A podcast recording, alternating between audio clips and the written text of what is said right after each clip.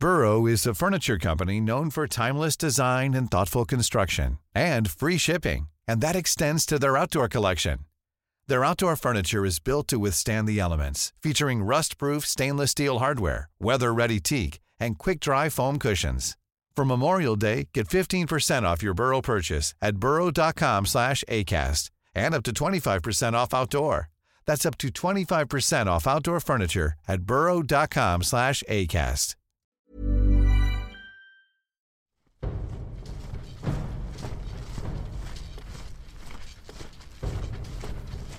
Aujourd'hui, grâce à Dieu, la victoire est à nous.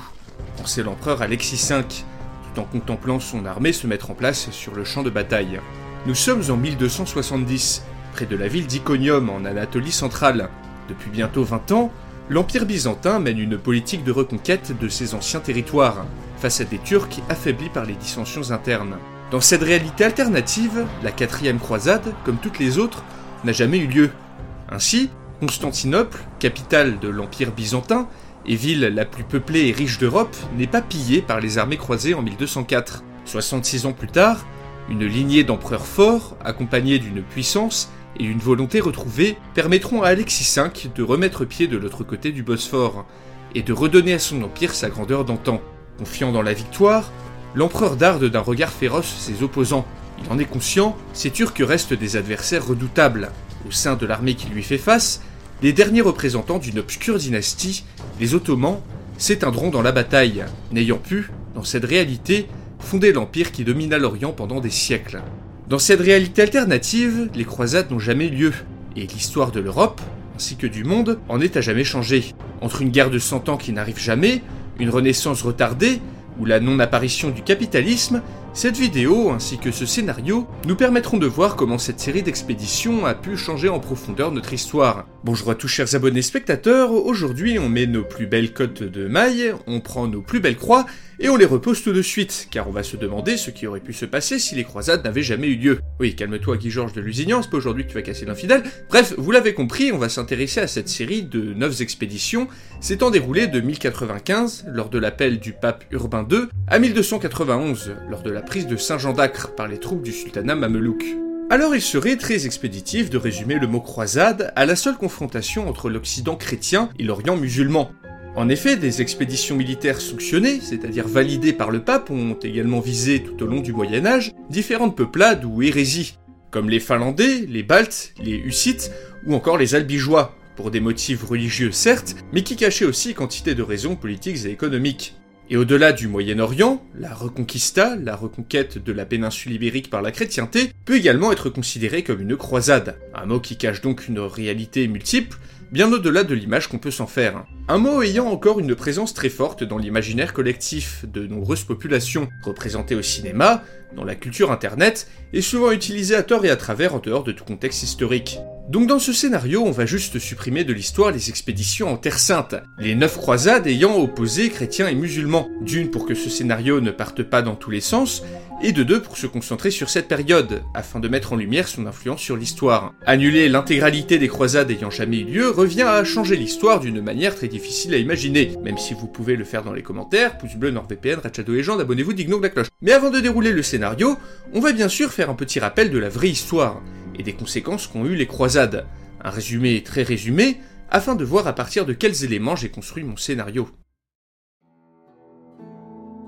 Quand on y pense, les croisades, c'était quand même un truc de dingue. Des milliers de gens, d'hommes, de femmes et d'enfants, paysans, gueux, nobles et rois, ayant abandonné terres, biens et familles pour une expédition dangereuse et incertaine afin de défendre un symbole religieux à l'autre bout de la Méditerranée. Cette ferveur, à l'origine de la croisade, peut s'expliquer très simplement. La ville de Jérusalem était pour les chrétiens le centre du monde spirituel, un endroit qu'il fallait au minimum garder accessible pour les nombreux pèlerins s'y rendant chaque année. Son importance capitale est la principale raison du déclenchement de la première croisade. En 1071, la ville sainte tombe aux mains des Turcs seljoukides, qui en interdisent l'accès aux pèlerins en 1078. En 1095, après le concile de Clermont, le pape Urbain II décide de prêcher la croisade pour délivrer Jérusalem, malgré les nombreuses voix qui s'élèvent dans l'église contre cette décision. Son appel sera entendu au-delà de ses espérances. Tout de suite, des milliers de gens et de chevaliers accourent de toute la Francie, quittant femmes et enfants, vendant tout pour prendre la croix, au point que le pape lui-même sera effaré par la ferveur que suscite son appel. Cet enthousiasme est en fait l'aboutissement d'un processus de plusieurs siècles, durant lequel l'Église a raffermi son influence sur la société médiévale. C'est à partir de 853 que le terme défendre la foi est utilisé par le pape Léon IV, une notion qui ne fera que grandir au fur et à mesure que la chevalerie occidentale se christianise. En effet, ne plus se faire la guerre entre chrétiens et concentrer ses efforts contre les autres religions permet de tempérer les ardeurs des seigneurs occidentaux, qui passent leur temps à se quereller, dirigés par des rois n'ayant que peu de pouvoir sur eux. Ainsi, au fur et à mesure que l'influence de l'Église s'étend, les seigneurs s'étripent moins entre eux, et la noblesse occidentale concentre ses efforts contre un ennemi commun, l'infidèle, quel qu'il soit. La paix qui s'installe va donc limiter les possibilités d'aventure pour les ardents chevaliers européens, qui vont aussi voir dans cette croisade, en plus de l'aspect religieux, une opportunité de devenir quelqu'un. Donc après l'échec de la croisade des pauvres, rigolez pas c'est le vrai nom, composé principalement de gens sans expérience militaire qui commettent massacres et pogroms sur leur passage, la première croisade part pour la Terre Sainte, et réussit. Les croisés, francs pour la plupart, prendront Jérusalem, et mettront en place les États latins d'Orient. Les objectifs remplis, les croisés partent, pour la plupart chez eux, avec le sentiment du travail accompli. Mais cette croisade sera sûrement la seule à remplir pleinement ses objectifs. La seconde échoue à sauver les États croisés. Nour al-Din, puis Saladin, respectivement prince fatimide de Syrie et sultan d'Égypte, réussissent à fédérer autour de leur foi les musulmans, auparavant divisés, et ceux-ci finissent par reprendre Jérusalem en 1187. La troisième croisade permet de restaurer pour un temps les États latins, mais échoue à reprendre Jérusalem. À partir de ce moment, les croisades ont déjà déclenché de nombreuses choses. Déjà, les États latins d'Orient sont un lieu d'échange entre le monde occidental et oriental. Malgré les massacres perpétrés par les croisés sur les populations locales, la cohabitation entre chrétiens et musulmans se passe relativement bien. Les musulmans peuvent continuer à pratiquer l'islam et à appliquer leur justice contre le paiement d'une taxe, les échanges sont nombreux, et une bonne partie des francs s'orientalisent, au point de provoquer le dégoût chez leurs cousins occidentaux. Dans les cours d'Europe, les goûts évoluent, alors qu'épices et vêtements de soie sont introduits par les croisés de retour de Terre Sainte. En effet, le commerce se développe, et très vite, les cités italiennes, particulièrement Venise, Pise et Gênes, vont faire du transport de croisés, de marchandises exotiques, un fructueux commerce. Peu intéressés par la défense de la Terre Sainte, et plus par l'acquisition de montagnes d'or, les Italiens traiteront avec tout le monde sans discriminer dans le seul but de s'enrichir. Ce commerce lucratif permettra à terme à des villes comme Venise et Gênes de devenir de grandes puissances maritimes. Les richesses ramenées d'Orient permettent également aux couronnes européennes d'affermir leur puissance, mais aussi aux banquiers de prospérer. Et oui, l'usure, c'est-à-dire prêter avec des intérêts, se démocratise en partie grâce aux croisades, qui nécessitaient la démocratisation de nouveaux modes de financement, auparavant réprouvés par l'Église. Cette pratique entre peu à peu en grâce, et fait la fortune de nombreuses personnes. Une petite libéralisation économique qui rapportera également à l'Église elle-même, celle-ci n'hésitant pas à vendre rachat de péchés et absolution à ses fidèles. Cette période permet aussi l'apparition de plusieurs ordres puissants, l'ordre du Temple et l'ordre teutonique par exemple, l'un célèbre pour sa richesse, l'autre pour avoir été à l'origine de la Prusse. Ainsi, en termes de commerce, de culture ou de technologie, le monde chrétien bénéficie des apports musulmans, mais aussi des apports grecs. L'Empire byzantin, dont la foi orthodoxe est pour rappel séparée de la foi catholique depuis 1054, va voir passer un tas de croisés, et pas toujours avec joie. En 1204, les armées composant la quatrième croisade pillent Constantinople, la capitale de l'Empire byzantin, la ville la plus riche et la plus peuplée d'Europe. Cet événement, capital, sera un coup fatal pour un empire déjà moribond, qui, divisé, sera incapable de s'opposer par la suite à la montée des Turcs ottomans. Paradoxalement, les croisades auront donc aussi pour effet, en affaiblissant les Byzantins, d'affaiblir l'influence de la chrétienté en Orient. Le reste des croisades échoueront à maintenir en vie les États latins d'Orient, qui en 1291 disparaîtront totalement avec la prise de Saint-Jean d'Acre. Malgré la victoire finale des musulmans sur les croisés, ceux-ci reviennent à leurs anciennes divisions ne pourront pas résister à l'arrivée des Mongols, ni empêcher le sac de Bagdad. Tandis qu'en Europe, la centralisation du pouvoir, le développement du commerce, l'apport culturel grec et quelques emprunts faits au monde musulman mèneront au début de la Renaissance. Donc comme vous l'avez vu, les conséquences des croisades furent cataclysmiques, et je pense qu'avec ce petit exposé, chers abonnés et spectateurs, vous avez peut-être pu dessiner les contours du scénario que je m'apprête à vous conter. Et si les croisades n'avaient jamais eu lieu, c'est un sujet qui à mon avis n'aurait pas été très probable, du fait des dynamiques à l'œuvre à cette époque, il me paraît impossible qu'un Occident religieux comme il l'était après des siècles passés à renforcer l'influence de l'Église, ne laisse Jérusalem aux mains des musulmans sans rien faire. Et c'est pourtant ce qu'il va se passer dans cette vidéo. Nous allons voir ce qui aurait pu se passer si Urbain II n'avait jamais prêché la guerre sainte, et si les croisades n'avaient jamais eu lieu. Et sans plus tarder, passons au scénario.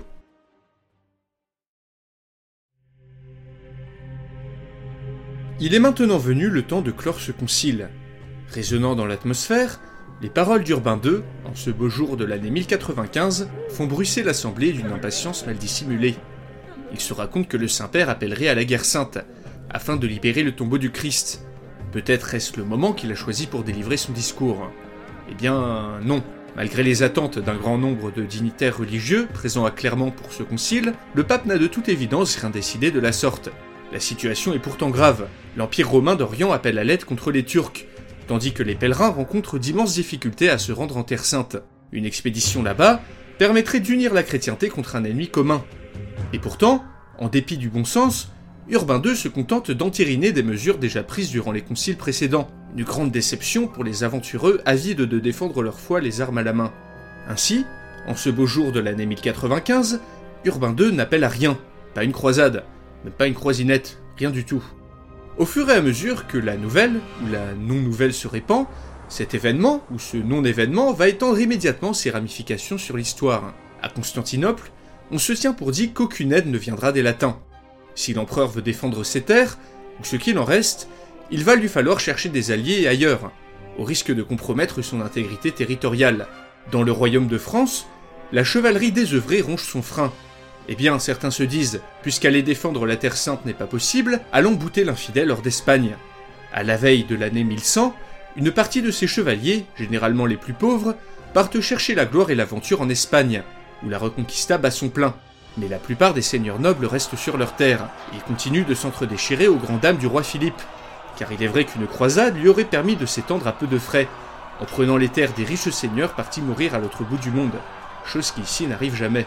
En Orient, sans l'arrivée des croisés, les troupes de la dynastie fatimide sont incapables de reprendre Jérusalem, qui reste aux mains des Turcs. Une catastrophe pour la chrétienté, qui voit son lieu saint le plus important rester inaccessible. Les proches du pape ne comprennent pas. Pourquoi le Saint-Père ne fait-il rien pour récupérer la Terre Sainte Une telle expédition aurait de plus permis de légitimer le rôle de l'Église, sans cesse attaquée par les souverains et les institutions laïques du continent. La suite leur donnera raison. Pourtant, alors que les années passent, L'idée d'une expédition religieuse armée tombe peu à peu en disgrâce. Coûteuse en hommes, en matériel et en argent, ce genre d'équipé se révèle d'autant plus absurde qu'une combinaison de menaces et d'écus sonnants ont suffi à convaincre les Turcs d'ouvrir à nouveau la route des pèlerinages. Ceux-ci ont bien compris qu'ils n'avaient aucun intérêt à voir débarquer les armées chrétiennes à Jérusalem, d'autant plus que leurs dissensions internes les affaiblissent d'année en année. Le bâton à la main, des milliers de pèlerins s'ébranlent à nouveau sur les routes d'Europe, alors qu'au Moyen-Orient, les conséquences d'une absence de croisade font changer drastiquement l'équilibre politique. Car au sud de la Méditerranée, c'est un personnage très important qui ici ne monte pas sur le trône d'Égypte. Salah ad-Din Youssouf, autrement connu sous le nom de Saladin, ne bénéficie pas ici, sans les croisades, du concours de circonstances qu'il a mené sur le trône dans la réalité. Dans ce Moyen-Orient alternatif, au lieu de s'unir contre un ennemi commun, l'islam continue sa fragmentation progressive. Les sultanats et empires turcs ou arabes, apparaissent, disparaissent, se combattent, mais sans les croiser, ne s'unissent jamais autour de la chose qu'ils partagent le plus, la foi. Ainsi, le sultanat mamelouk d'Égypte, sans le redoutable conquérant Saladin, ne s'étend jamais au sein du Moyen-Orient à la vitesse où il l'a fait dans la réalité. Cette division fait le jeu des Byzantins, privés de toute aide militaire venant d'Europe, et faisant face aux coups de boutoirs incessants des tribus turques d'Anatolie.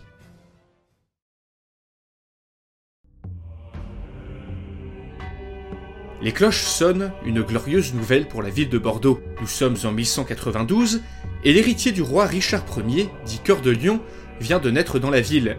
Un immense privilège pour la capitale de la Guyenne, une des nombreuses possessions anglaises sur le continent.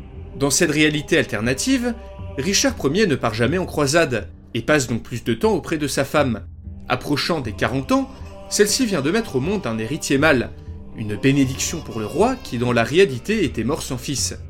Disposant, dans cette réalité alternative d'un héritier, Richard Cœur de Lion permet aussi d'éviter un des conflits les plus dramatiques du Moyen Âge occidental, la guerre de Cent Ans. En effet, n'ayant pas cédé le pouvoir à son frère lors de sa mort, Richard assure sa lignée. Et même si des conflits éclatent tout de même avec le roi de France, ici, dans ce monde, la guerre de Cent Ans ne se déclenche pas, tout simplement car l'Angleterre garde bien plus de terres sur le continent, changeant totalement l'équilibre des pouvoirs et des dynasties. Cela a des conséquences dramatiques pour le roi français, Philippe II, qui, lors de sa mort en 1223, laisse à son fils un domaine royal ne s'étant que peu étendu. En effet, les seigneurs ne sont pas partis mourir en croisade, et n'ont donc pas laissé leur domaine au roi. La survie de Richard Ier a également rendu difficile l'acquisition de terres supplémentaires. Dans cette réalité, Philippe II ne gagnera jamais le surnom d'Auguste, car il n'a que peu agrandi les territoires royaux. L'absence de croisade a également eu une influence au niveau religieux. Ainsi, sans expédition en Terre Sainte, l'influence de l'Église sur la société est bien moindre. Après des siècles d'extension de l'influence papale, la tendance s'est inversée. Sans la dynamique unificatrice et religieuse des croisades, le pouvoir se laïcise, et l'influence de l'Église diminue par rapport au souverain. À l'intérieur du Saint-Empire, le clergé reste sous l'autorité de l'empereur. Mais paradoxalement à la perte d'influence de la papauté, la chrétienté en général se renforce. Car en 1252, la ville de Grenade, au sud de la péninsule ibérique, est reprise aux musulmans. L'afflux de chevaliers désœuvrés en Espagne, plutôt qu'en Terre Sainte, a permis à la Reconquista d'être bien plus rapide que dans notre réalité. Sans le fanatisme religieux ayant accompagné les appels à la croisade, juifs et musulmans sont ici plus acceptés que dans notre réalité. D'ailleurs, dans toute l'Europe, les pogroms et autres chasses à l'infidèle se font plus rares, même si les massacres tout court, eux, continuent avec l'arrivée des Mongols dont les hordes déferlent à l'est et en orient. Car l'arrivée des Mongols disloque totalement les empires musulmans existants, tandis que la riche ville de Bagdad, un des centres culturels majeurs du monde, est totalement rasée. Mais le malheur des uns fait le bonheur des autres. Et ça, l'empereur byzantin Alexis V l'a bien compris. Réussissant à s'attirer les faveurs des Mongols, dont une minorité sont chrétiens, celui-ci en profite pour lancer sa reconquête de l'Anatolie, d'autant plus que dans cette réalité, sans la quatrième croisade et le pillage de Constantinople, l'Empire a pu reprendre du poil de la bête. En 1270, ce qu'il reste des Turcs est écrasé lors de la bataille d'Iconium. Grâce à cette victoire et au non-pillage de sa capitale, l'Empire byzantin écrasera dans l'œuf les Ottomans et survivra pour plusieurs siècles supplémentaires. Dans cette réalité, la richesse de Constantinople reste inégalée, alors que les cités italiennes sont toujours incapables de contrer le monopole des Byzantins sur le commerce des denrées exotiques venues d'Orient. En effet, à l'aube du XIVe siècle, la situation économique en Méditerranée a bien changé. Les villes de Gênes, de Pise ou de Venise n'ont ici jamais pu profiter économiquement des croisades et restent de petites villes commerçantes, dont l'importance n'a rien à voir avec notre réalité. Les croisés n'ayant jamais ramené de marchandises exotiques, les goûts changent lentement, et de nombreuses routes commerciales n'ayant pas été ouvertes, le commerce se développe beaucoup moins vite, privant les royaumes et la papauté de nombreuses taxes, richesses et de manières différentes de se financer. Ici, l'usure et les métiers bancaires sont toujours très mal considérés par l'Église. Globalement, l'Europe semble stagner. Sans le départ en croisade de nombreux seigneurs, le pouvoir des différents royaumes a pu moins se centraliser. Et la féodalité, qui dans notre réalité commençait à disparaître au XIIIe siècle, survit toujours. Le commerce moindre empêche le développement de la bourgeoisie, un contre-pouvoir important aux nobles ingérables qui continuent de transformer les campagnes en champs de bataille, ne se souciant que peu d'une solidarité entre chrétiens qui est dans cette réalité beaucoup moins forte. Mais ce développement commercial moindre n'aura pas que des désavantages. En 1346, dans cette réalité, la colonie génoise de Kaffa n'existe pas, n'est pas assiégée par les Mongols et n'est donc pas contaminée par la peste. Même si la peste noire arrive dans cette réalité, la moindre importance des échanges et l'absence d'une guerre de 100 ans qui affaiblit les organismes font que cette pandémie se répand beaucoup moins vite et moins fort. Ici, le fléau divin ayant rasé de la carte une bonne partie de la population européenne possède une importance beaucoup moins forte. Avec une peste noire amoindrie, c'est la démographie, la culture et les sociétés européennes qui changent du tout au tout. Dans notre réalité, le servage a quasiment disparu à ce moment-là, car les paysans moins nombreux ont réussi à acquérir plus de droits. Mais ici, la féodalité et le servage sont loin de disparaître. Nous sommes désormais en 1415, une date qui dans notre réalité nous place à l'aube des grandes découvertes, mais pas ici. Alors que le commerce en Méditerranée prend enfin son essor, et que les cités italiennes commencent à s'enrichir, le manque de financement adapté et le moindre développement de la technologie maritime ne permettent pas aux Portugais de construire des navires capables d'aller en pleine mer. Ainsi, les côtes africaines ne sont pas explorées, et les événements qui mèneront à l'expédition de Christophe Colomb en 1492 n'ont ici jamais lieu. D'autre part, les Européens ne ressentent nul besoin de trouver une autre route vers les Indes, pour la bonne et simple raison que l'Empire byzantin, contrairement aux Ottomans de notre réalité, ne coupe jamais les routes commerciales. Ayant tout à profiter du commerce, l'Empire, et sa capitale Constantinople, restent le centre culturel et commercial du monde occidental. En 1453, Constantinople ne tombe pas aux mains des Ottomans, mais au contraire rayonne par sa splendeur. La ville attire des lettrés et des scientifiques de toute l'Europe. Dans cette réalité, la Renaissance européenne ne commence pas à cette période, car l'Empire byzantin capte la majeure partie de cette effervescence culturelle. Mais malgré cette résurrection, le sultanat mamelouk a fait son grand retour, et est désormais la puissance principale du Moyen-Orient. En effet, sans grande découverte, les Portugais ne contournent pas l'Afrique pour aller chercher des épices, et les Mamelouks gardent donc une part importante du commerce de cette précieuse marchandise. La carte de l'Europe et de l'Orient, dans sa globalité, est bien différente, et ici, rien ne pousse à traverser l'océan Atlantique. Mais alors que les royaumes se centralisent, l'Église, elle, ne connaît pas de crise. En effet, celle-ci n'a jamais commencé, durant les croisades, à vendre indulgences et autres services religieux, n'entamant pas ainsi un grand mouvement de dévoiement de la religion qui aboutira dans la réalité à la réforme protestante. En 1517, le moine Martin Luther ne publie jamais ses 95 thèses, et le catholicisme reste globalement uni. Sans le protestantisme, c'est le visage de l'Europe qui change, et un des grands facteurs de l'émergence du capitalisme qui disparaît. Sans les changements de mentalité amenés par la réforme et les richesses du Nouveau Monde, sans le développement des cités italiennes, l'idéologie qui transformera notre histoire n'émerge pas, ou en tout cas beaucoup moins rapidement. L'histoire s'en trouve irrémédiablement changée. En 1525, au nord de l'Europe, le duché de Prusse, une entité politique très importante dans notre réalité, n'apparaît pas. En effet, sans croisade, l'ordre des chevaliers teutoniques n'est jamais fondé. Ce même ordre qui sera à l'origine de la fondation du duché de Prusse.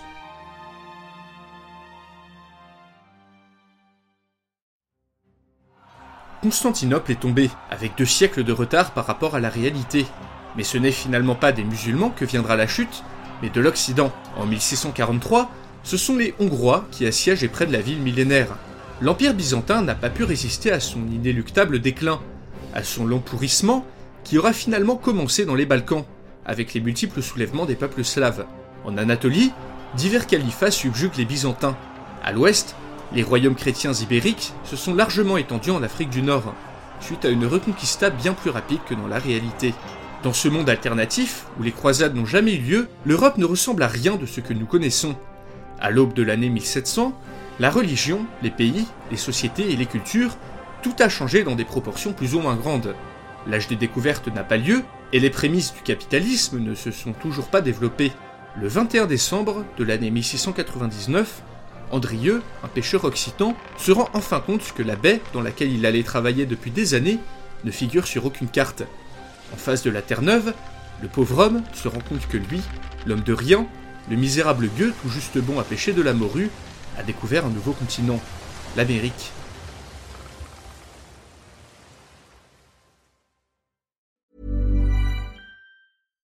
When you make decisions for your company, you look for the no-brainers. And if you have a lot of mailing to do, stamps.com is the ultimate no-brainer. It streamlines your processes to make your business more efficient, which makes you less busy. Mail checks, invoices, legal documents, and everything you need to keep your business running with stamps.com.